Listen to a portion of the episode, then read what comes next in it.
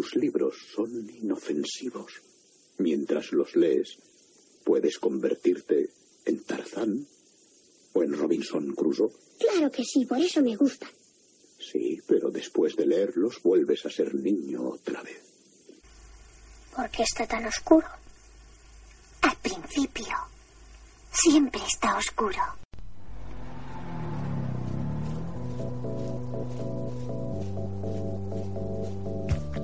Bienvenidas a Planeta Invierno.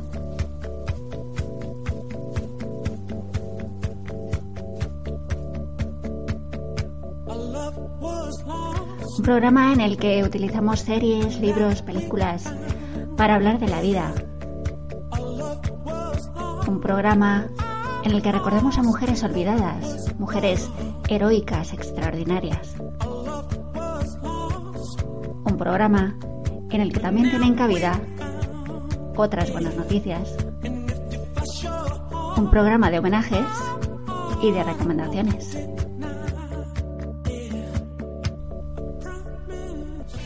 Hoy hablaremos de la magnífica película Un día perfecto de Fernando León de Aranoa y del libro que la inspiró, Dejarse llover de Paula Farias. Hablaremos también de otra trilogía, la de Erika Johansen, La reina del Tirling, traducida por Gemma Rovira Ortega. Recordaremos a la inventora del libro mecánico, del libro electrónico, la de verdad, la gallega, Ángela Ruiz Robles, y hablaremos de la historia de la escritura. ¿Empezamos? Gordo cabrón.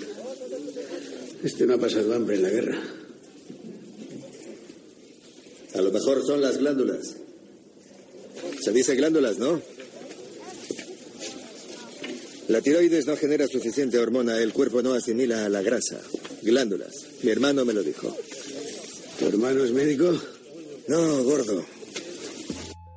Un día perfecto es una película española que se estrenó en 2015, dirigida por Fernando León de Aranoa, con guion suyo, además de Diego Farias, basada en la novela de Paula Farias. La novela que inspiró a Fernando León de Aranoa es Dejarse llover y se publicó de la mano de Editorial Soma de Letras en 2015.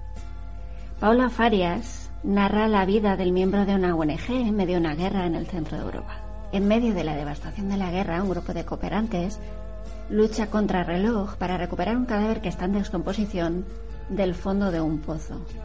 De ello depende la vida de un pueblo, de una pequeña localidad, que se abastece de, del agua de este pozo. De lo que habla el libro mucho es de los refugiados, de, ¿no? del, del sinsentido de la guerra, casi ahora mismo está de súper actualidad porque es justo de vuelta, ¿no? Refugiados, Kosovo de vuelta, Croacia, las minas, es como un, un revival, es que no salimos, estamos vuelta a lo mismo, ¿no? Es increíble que ahora de vuelta estemos hablando de las minas en Croacia, ¿no? 20 años después. Paula Farias nació en Madrid en 1968 y es médico y trabajadora humanitaria. Ha pasado la mayor parte de su vida dedicada a la acción humanitaria. Fue marinero médico navegando en los barcos de Greenpeace en la guerra de los Balcanes, trabajó para Médicos Sin Fronteras y desde entonces coordina catástrofes naturales, epidemias y conflictos armados en la guerra de Kosovo, Afganistán, el terremoto de Gujarat en la India, el Levame en Irán o el cólera en Guinea-Bissau. Que el subirlo fuera tan poco a poco, tan lento y rítmico, se debía solo al firme propósito de no desafiar de nuevo la gravedad, pero de ningún modo pretendía hacer rito del horror. Ninguno de nosotros tenía intención de convertir aquello en un juego, aunque la cadencia lenta y cargosa le diera conjunto un toque mágico que a punto estuvo de arrancar una sonrisa a mi pudor y compostura. Algo bailaba en el aire aquella mañana, algo que no sé si es bueno escribir sobre papel. Disculpe, señor. Según mi nariz, el pozo no es útil. Hay un cadáver pudriéndose dentro. Es muy sencillo. Los muertos no se tocan. La gente necesita agua. No es verdad que la novela de Paula es muy importante porque el pretexto argumental, la, la historia nace ahí, sale de ahí, ¿no? Y, pero también es muy importante al final la, el haber estado en, en, un sitio como ese en el año 95, es verdad, y las, las cuatro o cinco emociones o percepciones que te traes ¿no? de una ah. zona de, de guerra, eh, junto a las más evidentes que son el drama, y son el, eso mm. está por descartado, ¿no? pero mm. junto a eso hay otras sensaciones que me parecían muy interesantes también y, y que quizás estaban menos contadas en cine, ¿no? que es esa sensación de, de realidad, de que como de, de, absurdo, ¿no? De que nada tiene demasiado sentido y ni siquiera la gente que lo está protagonizando, viviendo, entiende muy bien lo que está pasando, ¿no? Esa sensación de confusión es una de las, de las ideas junto al absurdo que yo quería traer a la película, ¿no? Fernando León de Aranoa nació en Madrid en 1968 y es licenciado en Ciencias de la Imagen por la Universidad Complutense de Madrid. Empezó como guionista en series de televisión como Turno de Oficio, también en programas como Londres 3, Responde otra vez. Escribió guiones para humoristas de la talla como Martes y 13 y la primera película tras la cámara fue en 1994 y fue un cortometraje que se llamaba Sirena, premiado en numerosos festivales nacionales. En 1996 rodó su primer largometraje, Familia. Tal película que también hizo el guion tuvo un reconocimiento otorgado por el premio Goya a la mejor edición novel, además del premio del público de la Semente de Valladolid y del premio Fipresi. Dos años después escribe y dirige Barrio en 1998, con el que obtuvo los premios Goya a la mejor dirección y también al mejor guion original.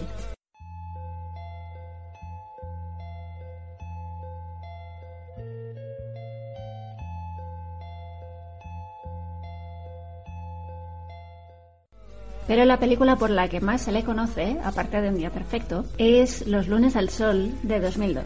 Una película muy conocida por todos, protagonizada por Javier Bardem, que fue la gran triunfadora de 2002 en los premios Goya. Consiguió cinco galardones, incluyendo Mejor Dirección y Mejor Película. Y no solo eso, también triunfó en el Festival de Cine de San Sebastián y logró la Concha de Oro, la mejor película. Su cuarta película fue en 2005, Princesas, también como director y guionista. Recibió tres premios Goya de la Academia Española del Cine, Mejor Canción Original, compuesta por Manu Chao, y a sus dos actrices protagonistas, Candela Peña y Micaela Nevares. También ha dirigido documentales, como por ejemplo Caminantes de 2001. Formó parte de un documental que se titulaba Invisibles y dirigió un capítulo concretamente que se titulaba Buenas noches Oma. Responsable también del guion de otro documental, La espalda del mundo, y además también ha sido guionista de otras películas, como por ejemplo Fausto 5.0, Corazón Loco, Insomnio.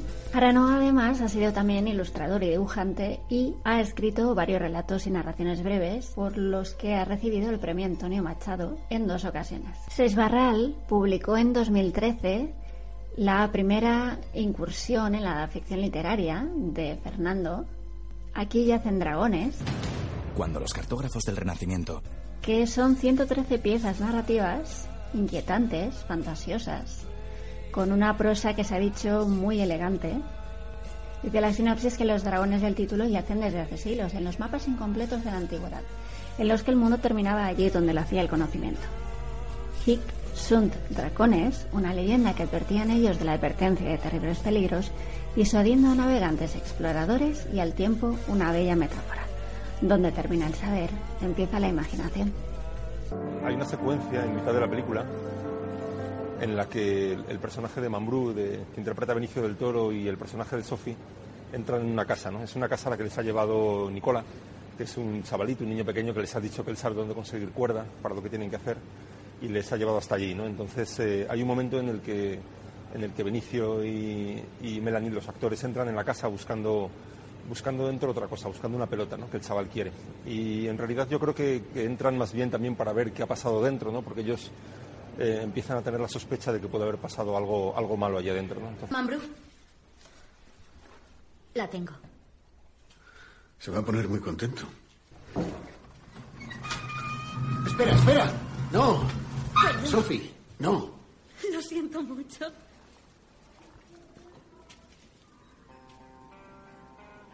Espera, Sophie. No te vuelvas. ¿Qué? Mírame. Mírame. No te vuelvas. Está bien. Mírame. Ven aquí. Ven. Ven. No, no, no. No, no. Un día perfecto nos habla del sinsentido de las guerras. Es un homenaje a todos esos voluntarios en los sitios más peligrosos del mundo para cuidar a esa población civil más desamparada que nunca. En un día perfecto vemos que la cuerda puede ser lo que salve a un pueblo entero. La misma cuerda con la que se ata a los perros rabiosos para que no nos muerdan. La misma cuerda que sirve para ahorcar a inocentes. Las mismas cuerdas que se usan para izar banderas por las que la gente se mata.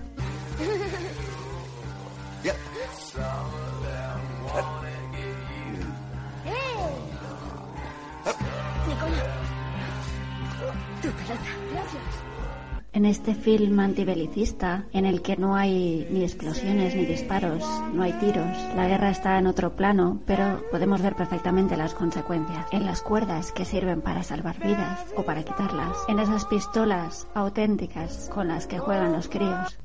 Pasáis tanto tiempo aquí que se os olvida cómo es la vida real.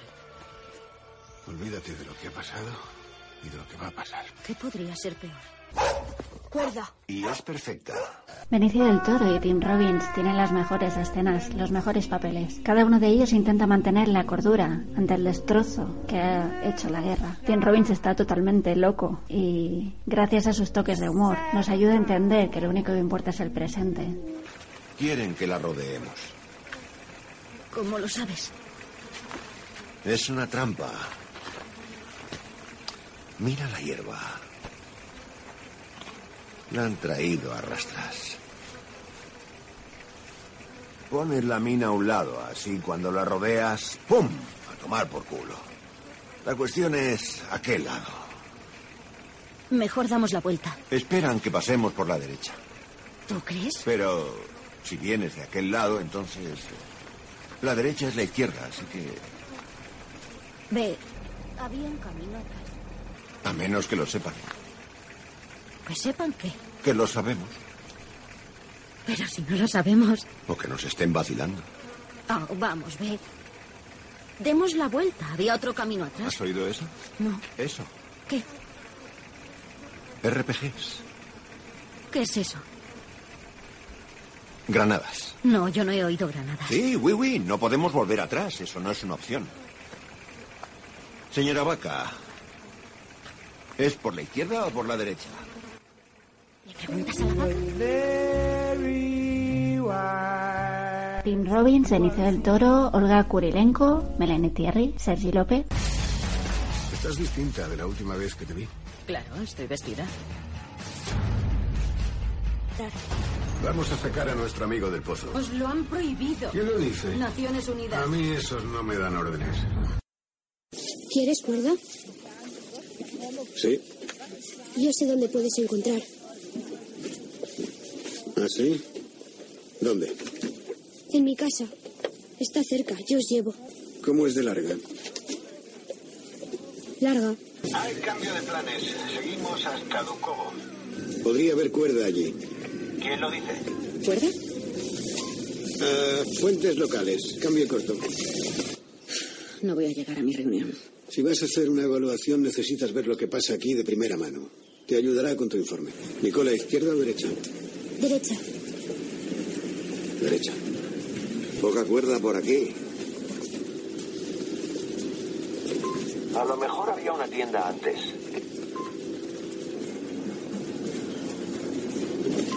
O a lo mejor la hacían aquí. Había una fábrica. Puede que esto fuera el centro de la industria de la cuerda en los Balcanes. Todo el pueblo vivía de hacer cuerdas. Cada año repartían los excedentes en la fiesta de la cuerda. Venía gente de todo el país para celebrarlo. Había cánticos, bailes. En las bodas, a los novios se les regalaba cuerda. Y se les ataba juntos, como símbolo de su unión. ¿De dónde sale este? Se hacían ofrendas a la Virgen. Es parte de nuestro programa de integración. Sucedían milagros. Aparecía cuerda de la nada. Bienvenidos a la capital mundial de la cuerda. Población 5. Soy B y voy a ser su guía esta tarde. Estoy encantado de estar con ustedes en este día maravilloso. Una película emocionante, emotiva.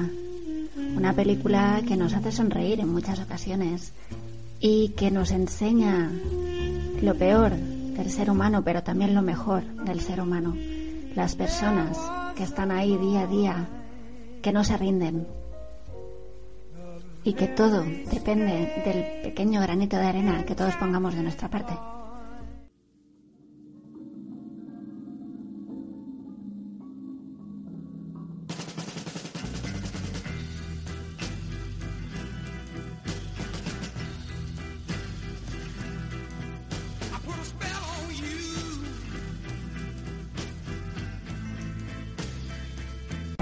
Turning es una lucha del bien contra el mal. encarnada en la lucha por el trono de Terling. Kelsey Glynn, inmóvil, vio acercarse el escuadrón a su casa.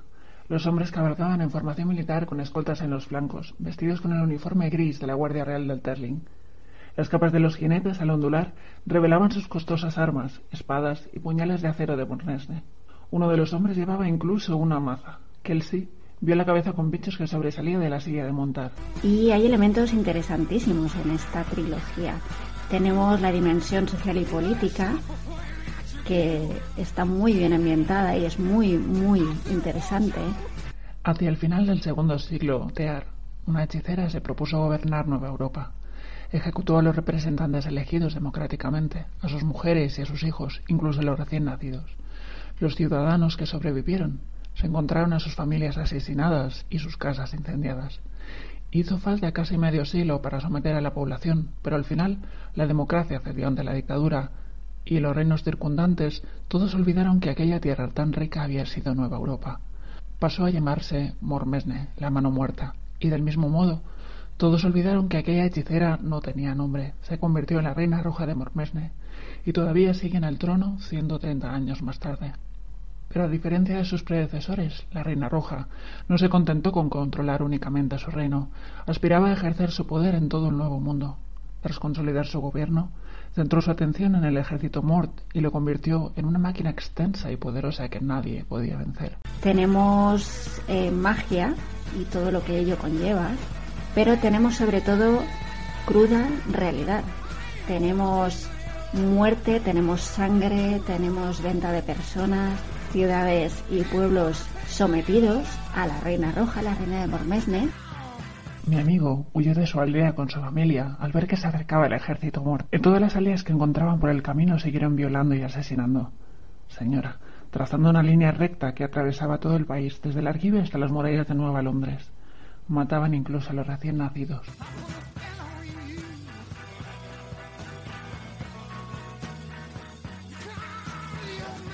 También es muy interesante la disrupción del tiempo lineal.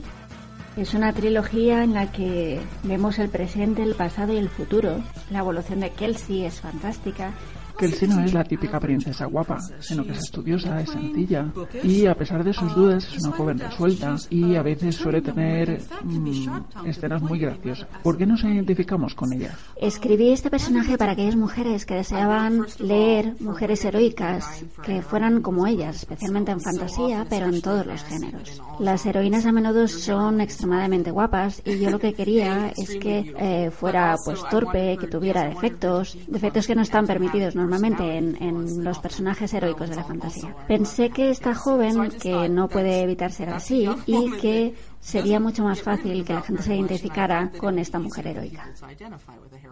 La trilogía está compuesta por La Reina del Terling, La Invasión del Terling y El Destino del Terling. Lo importante de todos los personajes que aparecen aquí, que tienen cierta relevancia, es que no son blancos o negros, sino que todos tienen sus luces y sus sombras. Todos tienen motivos. Todos tienen dudas. Y aunque Kelsey es muy poderoso, es verdad que a medida que va madurando y evolucionando, eh, vemos una inteligencia y una valentía fuera de lo común. los personajes, hay dos personajes que destacan sobre todo, que es el personaje de Lazarus, Maza, y, como no, la reina de Mormesne, la reina roja. Ese personaje es una maravilla, a pesar de lo que hace. ¿Por qué será que en muchas de las historias que leemos o que vemos en televisión, los villanos son los que más nos atraen? Los halcones, los llevamos detrás desde que salimos de la ciudadela. Ayer llegamos tarde porque dimos varios rodeos para despistarlos, pero a los halcones no se les puede engañar. Que los controla ya debe de estar tras nuestra pista. Los halcones de Mort no hacen ruido. Están entrenados para eso. Los Mort entrenan a sus halcones como si fueran soldados. Si pueden, intentarán eliminarnos uno a uno. Los halcones indican que vuestro tío cuenta con ayuda. Ha sido una orden directa. Vuestro tío lleva años negociando con la Reina Roja. Hay quien dice que han sido una alianza secreta. La reina de Mormesne, nadie sabía quién era ni de dónde provenía, pero se había convertido en una soberana poderosa que llevaba más de un siglo al frente de un reinado largo y sangriento. Y el personaje de Lily, un personaje muy conectado al de Kelsey, solo diré que es fantástico. Es también uno de los personajes más adictivos y más interesantes de toda la trilogía. Y no os hablaré más de Lily porque no aparece hasta el segundo libro, La invasión de Terfin.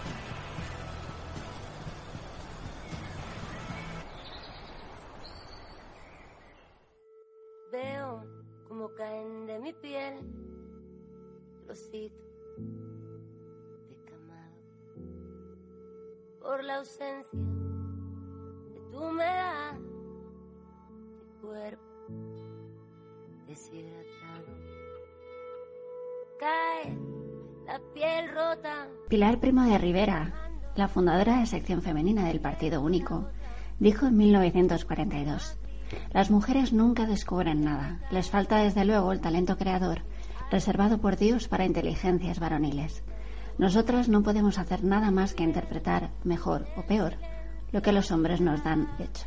Ángela Ruiz Robles, junto con otras muchísimas mujeres, han demostrado a lo largo de la historia que Pilar Primo de Rivera se equivocaba. Nos dijo la historia que Michael Sternhardt inventó el libro electrónico en 1971 en Estados Unidos.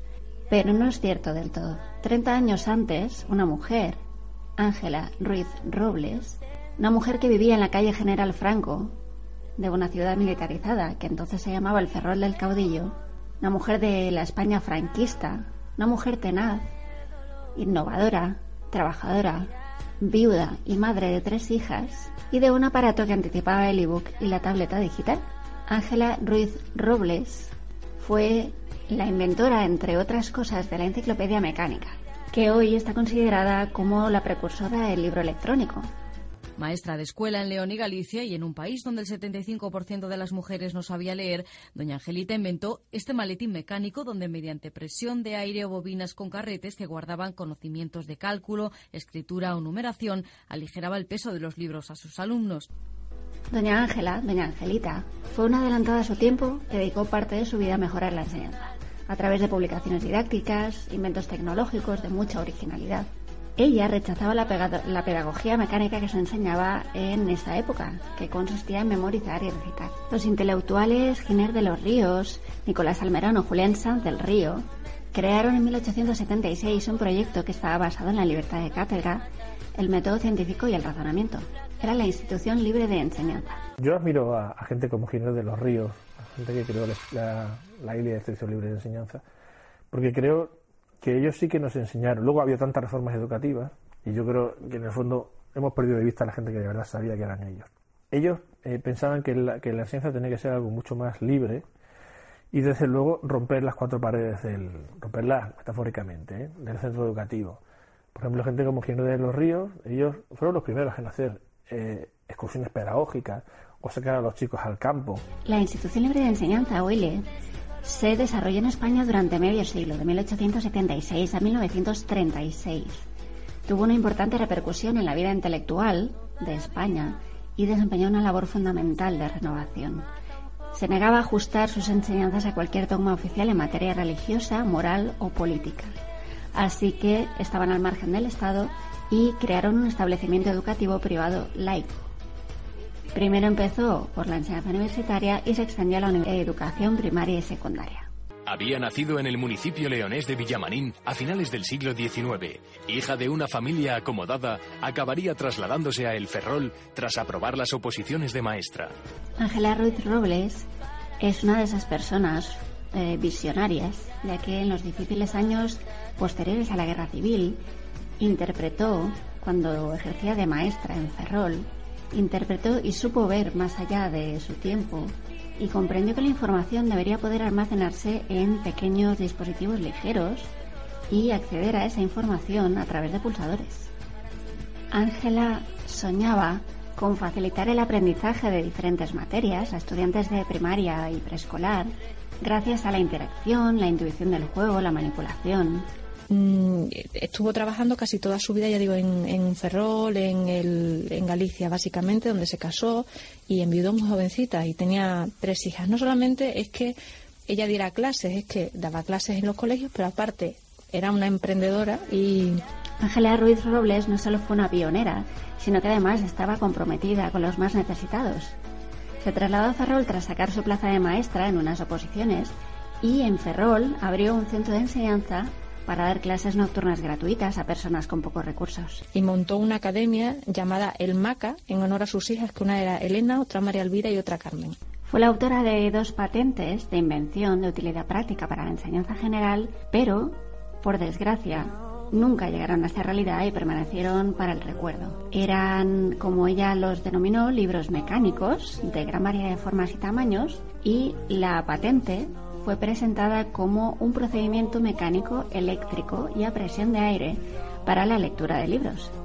La enciclopedia mecánica incorporaba un gran número de gráficos, sonidos, autoiluminación para leer por la noche, podían escribir, había enlaces textuales, lo que sería hoy día el hipertexto, había contenido actualizado, información multimodal, había dos cilindros situados en extremos opuestos. En uno se inserta una bobina con la materia objeto de estudio dividida en láminas y las diferentes lecciones de la asignatura discurrían de un cilindro a otro por detrás de una pantalla transparente. Tenía propiedades de aumento, de graduación. Se cree que para cambiar de una lección a otra se hacía girar la bobina, como con el dispositivo que funcionaba en los viejos carretes fotográficos. Dentro de la cámara, ese mecanismo, ese dispositivo de arrastre mecánico, en el que iban pasando de negativo en negativo una vez tomada la foto. Y en el estuche que la autora situó entre los dos cilindros, estaban las asignaturas dispuestas en movidas independientes, así que eran intercambiables. Solo tenías que cambiar la bobina y cambiabas la asignatura. En su prototipo incluyó el inglés, el francés y la gramática española. La otra parte del artefacto incluía un abecedario y números que mediante presión con los dedos permitía realizar operaciones y formar palabras o textos. He aquí un prototipo quizás llamado a revolucionar el concepto que tenemos de los libros. ¿Quiere usted explicarnos un poco por encima la misión del prototipo? Aliviar la enseñanza, con el mínimo esfuerzo conseguir los máximos conocimientos. Y aunque recibió numerosos premios por los inventos, desde Estados Unidos, de hecho, querían comprar la patente, Ángela Ruiz Robles no consiguió que esa idea se fabricase en su país, en España, pero la defendió durante toda su vida.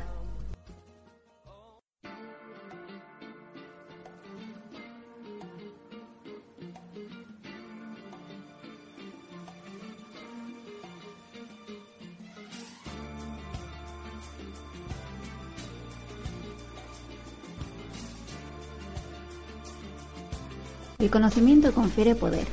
La escritura, por tanto, otorga poder a las sociedades modernas y les da una distinción que los eleva por encima de los salvajes.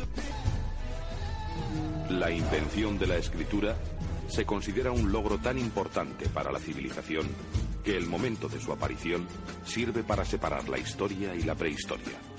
Se suele interpretar la historia como una progresión que va desde la barbarie hasta la civilización. Entre los sellos distintivos de esta transición está la escritura. La escritura permitió al hombre dejar constancia de su paso por la historia, de sus sentimientos, su forma de vida y sus costumbres. La escritura nace al sur de Mesopotamia, en lo que hoy es el país eh, de Irak. Si la escritura parece ser que surgió hace casi 4.000 años en Irak, ¿por qué la mayoría de los iraquíes no están alfabetizados, como si lo están todos los escandinavos y todos los japoneses? Otra pregunta que nos hacemos es cuántas veces distintas se desarrolló la escritura en la historia humana y para qué usos. Pero sobre todo la gran pregunta es por qué solo algunos pueblos desarrollaron la escritura dado ese inmenso valor que tiene.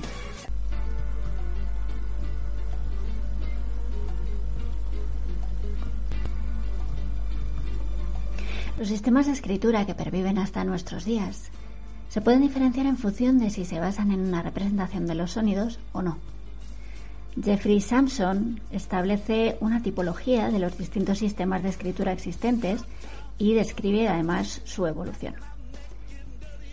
Según Sampson, los sistemas de escritura son semasiográficos, glotográficos y dentro de los glotográficos están los logográficos y los fonográficos. Y dentro de los fonográficos están los silábicos y los alfabéticos. Cuanto peor, mejor para todos Y cuanto peor para todos, mejor. Mejor para mí, el suyo. Beneficio político. ¿En qué se diferencian todos estos sistemas de escritura, según Samson? Se diferencian en lo que representa el signo gráfico. En cuanto a los sistemas semasiográficos, podemos decir de ellos que los signos que utiliza sirven para simbolizar lo real o lo imaginario, expresan conceptos, ideas, referentes. Y podemos decir que son semasiográficos, por ejemplo, los jeroglíficos primitivos, es decir, los pictogramas, y los ideogramas. Ejemplos de nuestros días de sistema semasiográfico, pues las señales de tráfico, por ejemplo, o las ilustraciones de algunos manuales de instrucciones. En cuanto a los pictogramas, podemos decir que son unas muestras de anotación y de dibujo que están en el origen de la escritura, guardan cierta semejanza parcial con lo representado, porque son figuras que representan objetos, entidades. Los primeros pictogramas se cree que fueron medios mnemotécnicos, es decir, que el objetivo era ayudar a recordar ciertos hechos importantes. Se caracteriza porque cada signo del código gráfico equivale a una frase o incluso a un enunciado completo. Una ventaja muy clara de este tipo de comunicación, pues que aunque no se comparta una misma lengua, dos personas se entenderían perfectamente con los pictogramas y la gran desventaja también es obvia, no sirve para representar ideas abstractas. En cuanto a la escritura jeroglífica, podemos decir que los jeroglíficos se basaron en representar elementos de la realidad, que podían ser plantas, animales, seres humanos, objetos celestes, utensilios, etc. Tampoco tenían forma de representar las nociones abstractas y tuvieron que encontrar métodos distintos para expresar nuevos significados. La escritura jeroglífica evolucionó hasta un sistema complejo gráficamente y llegó a constar de varias clases de grafemas figurativos, simbólicos, fónicos. Por eso en un mismo texto, en un mismo enunciado, incluso en una misma palabra, coexisten jeroglíficos de todas estas clases. En sus inicios los jeroglíficos egipcios estaban restringidos a la clase sacerdotal, pero cuando se fueron transformando los templos en centros de negocios, surgió una casta dedicada exclusivamente a escribir, que eran los escribas. Los escribas pertenecían a un sector privilegiado de la sociedad.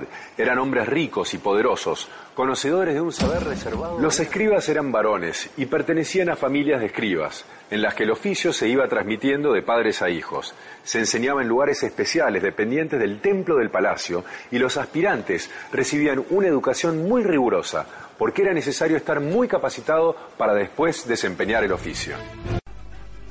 Cuando ya resultó poco práctica esta escritura, los signos jeroglíficos derivaron a grafías más fáciles de trazar con el instrumento por excelencia de la época, que era el cálamo.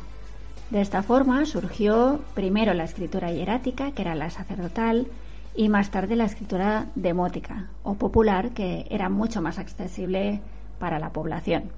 De ahí que esta, la demótica, se convirtiera en norma de escritura para textos administrativos y se impusiera como lengua literaria.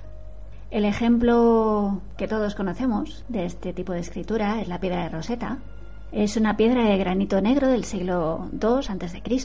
Contiene 1824 jeroglíficos y muestra inscripciones en egipcio demótico, la escritura común, recordemos, y griega, la persona que pudo descifrar esos 1824 jeroglíficos, seguro que le recordáis,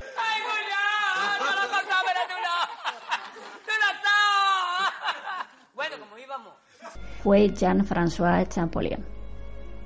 En cuanto a los ideogramas, no establecen una relación de semejanza entre la forma gráfica y el referente que representa.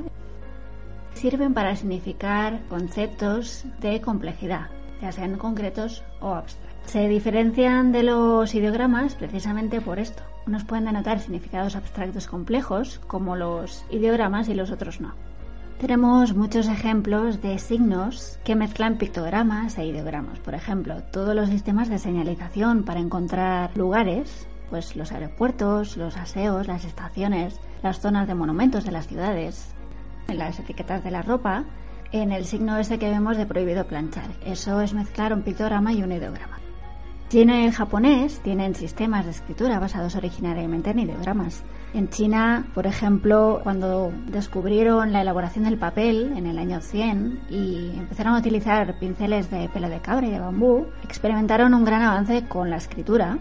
Y para que nos hagamos una idea, simplemente decir que si queremos leer un periódico, un texto común, necesitaríamos conocer unos 4.000 caracteres. El sistema de escritura chino y japonés cuenta con pictogramas, ideogramas simples e ideogramas compuestos. Todo esto en cuanto a sistemas hemasiográficos, que, cuyo signo gráfico habíamos dicho que representaba ideas y referentes físicos. La escritura, eh, los primeros documentos escritos aparecen en ciudades, por tanto la escritura está ligada al fenómeno urbano y aparecen además en grandes edificios que posiblemente sean palacios o templos. Por tanto, además eh, suponemos que esos primeros documentos se empleaban para organizar eh, la administración de esos lugares. Que sepamos a ciencia cierta, solo hay dos invenciones totalmente independientes de la escritura. Unos por parte de los sumerios de Mesopotamia antes del 3000 a.C. y los otros son los indígenas mexicanos antes del 600 a.C. Se especula que también podrían haber surgido de forma independiente la escritura china desde el 1300 a.C. y la escritura egipcia del 3000 a.C. Los pictogramas sumerios de aproximadamente el año 3100 a.C son los caracteres más antiguos que se conocen y fueron hallados en 1928 por un equipo de investigación alemán. Los primeros mensajes que se conocen están escritos en caracteres logográficos, que empleaban dibujos para representar cosas concretas. En cuanto a sistemas glotográficos, cuyo signo gráfico representa unidades de la lengua oral, podemos decir que es una escritura que solo puede ser entendida si el lector ha aprendido antes las convenciones del código para poder interpretarla correctamente. En la glotografía distinguimos entre sistemas logográficos y fonográficos. En la actualidad solo entendemos por sistema de escritura, propiamente dicho, los glotográficos. Los sistemas logográficos serían las secuencias sonoras vinculadas a ideas y los fonográficos serían los signos que representan sonidos y que evidentemente no tienen significado, son sonidos, no están vinculados a ideas. En cuanto a los logogramas, son signos que representan palabras o segmentos de una palabra no se pueden descomponer en unidades gráficas que representen sonidos. Por ejemplo, en el español, incluso en cualquier otra lengua con escritura alfabética, incorpora ciertos logogramas que todos entendemos. Por ejemplo, la arroba, el signo del euro, el signo del porcentaje, el signo de la raíz cuadrada. Todo ello son logogramas. Como muy bien sabe Javier Cansado, el sistema de escritura logográfico más antiguo es el cuneiforme que es además el origen de la escritura occidental actual. Por su parte, la escritura fonográfica. Sabemos que en las lenguas primitivas los caracteres pictográficos y ideográficos se fueron sustituyendo de forma progresiva por la escritura fonográfica y llegó un momento en el que los grafemas representaban los sonidos de la lengua. Uno de los primeros pasos de este proceso se produjo a través de la sílaba. En las escrituras silábicas se ha sistematizado esta relación entre sonidos y grafemas y podemos decir que algunos silabarios avanzan hacia los alfabetos según se van simplificando los silabogramas. Nos estamos metiendo en un meregenal la parte contratante de la primera parte será considerada como la parte contratante de la primera parte. Y la parte contratante de la primera parte será considerada en este contrato. Oiga, ¿por qué hemos de pelearnos por una tontería como esta? La cortamos. Sí, es demasiado largo. ¿Qué es lo que nos queda ahora? Más de medio metro todavía. La gran ventaja de esta escritura fonográfica es que con un número reducido de grafías letras podemos representar todos los sonidos y todas las combinaciones infinitas de las palabras de un lenguaje articulado. En cuanto a los silabarios, podemos decir que son un conjunto de símbolos gráficos que representan sílabas. Por ejemplo, el sistema de escritura egipcio llegó a emplear símbolos para representar sílabas, los fenicios también. Primero usaban una escritura logográfica y luego pasaron a la escritura silábica. También las escrituras, eh, como el maya, por ejemplo, hicieron una fusión compleja entre elementos logográficos y el silabario. Actualmente no hay sistemas silábicos puros y un ejemplo es el japonés en el que se utilizan dos sistemas, el silábico que sería el kana y el ideográfico que sería el kanji. El silábico a su vez se subdivide en hiragana y katakana. Por ejemplo, el silabario kana, que los japoneses usan para estados de cuentas bancarios, textos para lectores ciegos y telegramas. Los silabarios más habituales de época antigua, la escritura lineal B de la Grecia mecánica, y eran los más habituales. El sistema de escritura coreano, el Hangul, tiene la particularidad de que cada signo gráfico representa un rasgo distintivo y se dibuja con trazos que representan los órganos que intervienen en la articulación de esos fonemas, es decir, dientes, lengua, labios, mejillas y garganta. Como curiosidad, el sistema del Cherokee, que es la lengua amerindia, es un sistema silábico, tiene 85 silabogramas, que están inspirados en escrituras como la griega, la cirílica y la romana. Su creador se llamaba Sequoia y fue la única persona analfabeta y monolingüe que inventó un sistema de escritura adoptado por una comunidad de hablantes. Y ya por último llegamos a los alfabetos. En el año 2000 a.C., la escritura estaba extendida por el Oriente Próximo y un milenio más tarde aparece el alfabeto. La mayor diferencia entre la escritura egipcia, que es jeroglífica, y la cananea, que es alfabética, estriba en que la egipcia utiliza ideogramas para referirse a palabras enteras. Los cananeos se inspiraron en ella, haciéndola acrofónica, es decir, manteniendo el primer sonido de la palabra. Así, por ejemplo, la palabra para designar casa en la mayoría de las lenguas semíticas es beit, beitu o bait.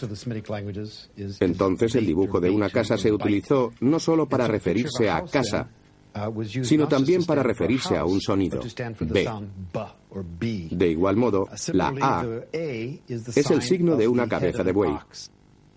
El alfabeto es un sistema de escritura cuyos grafemas tienen valor fonológico, no ideográfico. Se cree que la escritura jeroglífica está en el origen del alfabeto fenicio. Una forma modificada del fenicio, el alfabeto arameo, es el precursor de los alfabetos árabe y hebreo modernos. El alfabeto griego y sus descendientes, el latino y el cirílico, deriva directamente del fenicio. Por lo que respecta al sistema de escritura ibérico, podemos decir que es mixto, es decir, alfabético y silábico, y que floreció en el siglo IV a.C. Nos cuenta Jared Diamond en su interesantísimo Armas, Gérmenes y Acero que las tres estrategias básicas que subyacen a los sistemas de escritura se diferencian por el tamaño de la unidad de la habla denotada por un signo script. Puede ser un sonido, una sílaba o una palabra básicos. La mayoría de los alfabetos están formados por unas 20 o 30 letras y hay muchos idiomas, la mayoría, en los que hay más fonemas que letras. Un claro ejemplo es el inglés, que transcribe unos 40 fonemas con solo 26 letras. ¿Por qué Jared Diamond lo llama estrategia en vez de sistema de escritura? Pues porque no hay ningún sistema real de escritura que utilice una sola estrategia. La china, por ejemplo, no es logográfica únicamente la inglesa tampoco, la española tampoco, son solamente alfabéticos. Por ejemplo, en español o en inglés utilizamos logogramas, por ejemplo, el signo del porcentaje o el signo del dólar. Pictogramas. Los sumerios empleaban un sistema numérico que se basaba en sistemas de 10 y 60. Los caracteres cuneiformes comenzaron con estos rudimentarios pictogramas que expresaban símbolos y evolucionaron hacia marcas cuneiformes más elaboradas. Los caracteres cuneiformes se escriben en una tablilla de barro fresco con una pluma de junco. Los signos acabaron con el tiempo tomando una forma angular, de cuña, de ahí el nombre con el que fue designada, cuneiforme. Hay que reconocer la tarea titánica que emprendieron los escribas. Tuvieron que establecer los principios básicos que ahora damos por supuesto porque inventaron el sistema de escritura partiendo de cero. Lo que ahora damos por hecho, ellos tuvieron que ponerlo por escrito y inventarlo. Es decir, por ejemplo, eh, tuvieron que descomponer una expresión en unidades de habla, inventar fórmulas para representar sonidos mediante símbolos. Los futuros escribas eran niños que practicaban con largas listas y un gran número de ellas han sido encontradas. Después eran destinados como funcionarios por todo el imperio.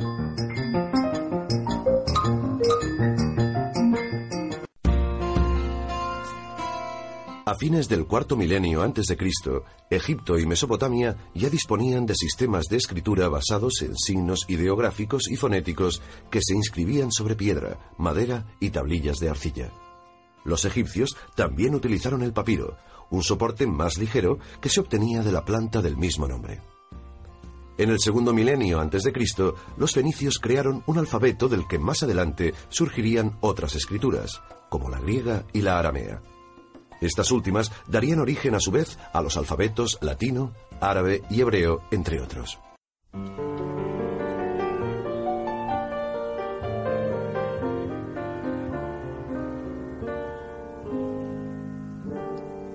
My funny Valentine, sweet comic Valentine.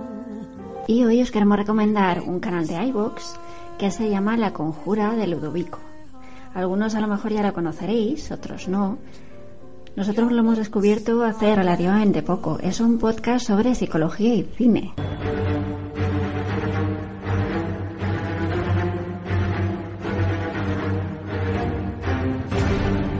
La Conjura de Ludovico. Psicología y cine. Presentado y dirigido por Rafael Valdivia.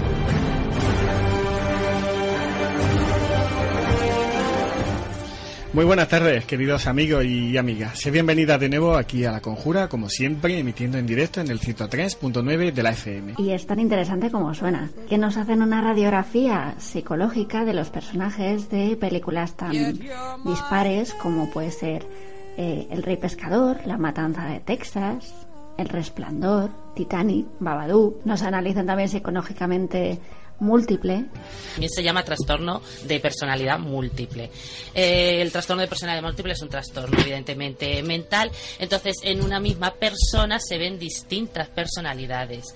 Eh, de, de referente a las distintas personalidades, yo de lo que ya he estudiado he leído un poco, ¿no? Sobre todo, porque además no es un trastorno muy común, partimos de que no es un trastorno muy común. Interstellar, incluso Iron Man o el Capitán América. Os lo recomiendo muchísimo, es muy interesante, de verdad, aprenderéis mucho. Que hablábamos, ¿no? Que la película trata de inducir a pensar que, bueno, la enfermedad puede. que el trastorno disociativo aparece porque el cerebro se protege con ese trauma, por eso se disocia. Pero aquí va un poco más allá, ¿no? Que es como que aparecen capacidades extraordinarias en la persona. Que una, perso- una personalidad puede tener diabetes cuando es una enfermedad física y otra personalidad, ¿no?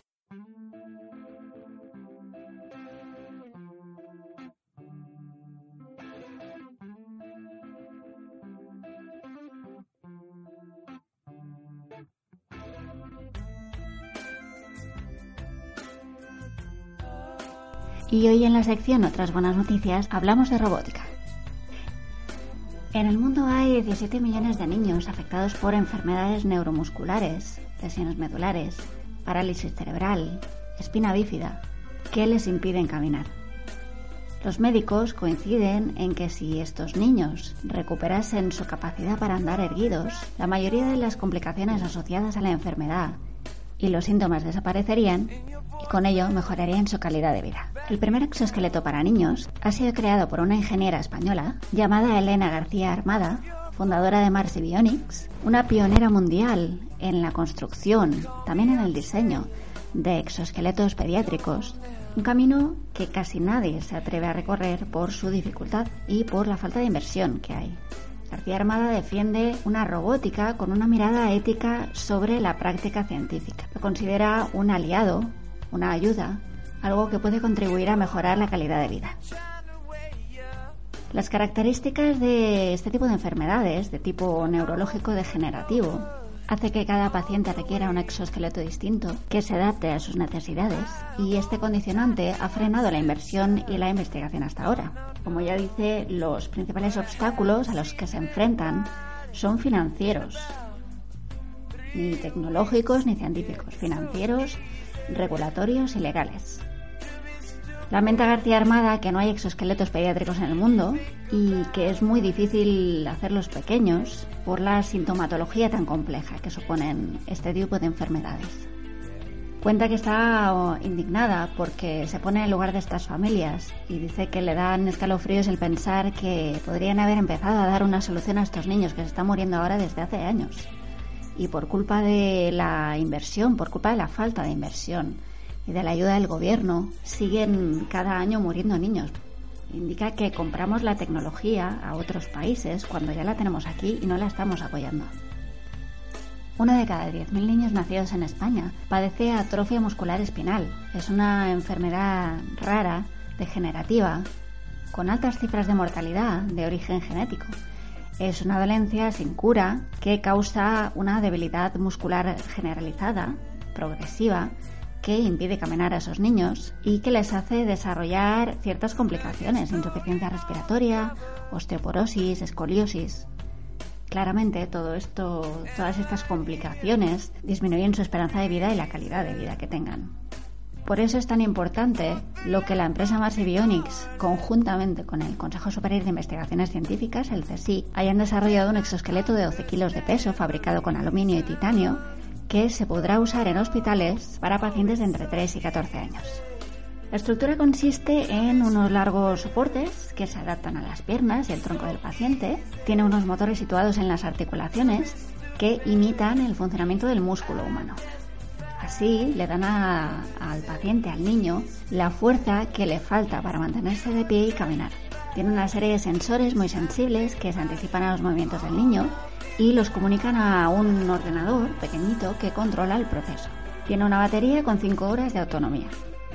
Nos cuenta Elena García que el modelo que ellos han fabricado incluye articulaciones inteligentes que modifican la rigidez de forma automática y se adaptan a la sintomatología de cada niño en cada momento. De momento este exoesqueleto se limita a mayores de 3 años porque cada pierna integra 5 motores que requieren una longitud mínima para poder colocarlo. Además de eso, los niños menores de 3 años son más difíciles de controlar y no colaboran lo suficiente con los investigadores. Como dice Elena García, la robótica tiene mucho de creatividad y de dar vida, y eso es muy de mujeres. Así que muchísimas gracias a Elena García, al CSIC, a Mars Bionics y a todas estas personas que no estamos nombrando que han contribuido a que todo esto se pueda desarrollar y pueda mejorar la calidad de vida de todos estos niños. Muchísimas gracias.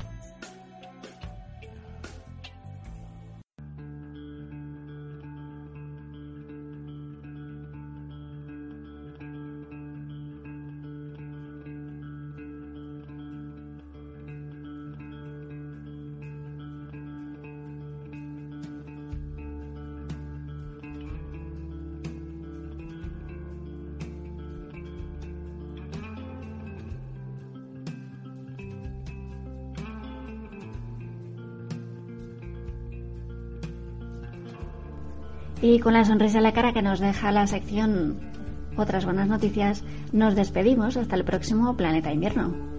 Muchas gracias por haber estado ahí, por habernos elegido, por haber aguantado hasta el final y sobre todo por elegir escuchar podcast y por apostar por la calma en vez de estar leteando muy fuerte en Twitter.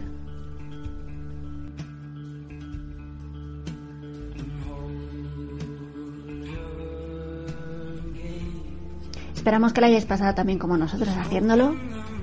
Y nos encantaría que nos dejarais comentarios o notas de voz hablando de lo que os ha parecido el programa, de si os habéis leído el libro, si habéis visto la peli, si sabíais quién era esa mujer extraordinaria de la que hemos hablado hoy, Ángela, doña Angelita, o lo que os apetezca. Si nos queréis recomendar un podcast, si nos queréis hablar de otro libro que os ha encantado mucho más que La Reina del Tirling, lo que os apetezca.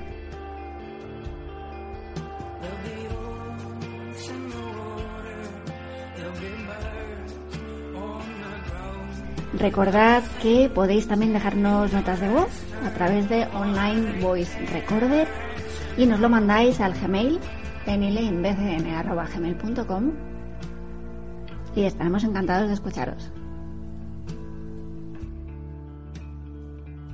Que acabéis de pasar una buena semana y nos vemos muy pronto aquí en Planeta Invierno. Han llamado a la puerta y voy a abrir, pero no hay nadie. Pienso en los que amo y no vendrán. No cierro y mantengo la bienvenida. Espero con la mano en el marco. La vida se ha afianzado en el dolor como las casas sobre los cimientos. Sé por quién me demoro dejando el haz de luz hospitalario en la desierta calle.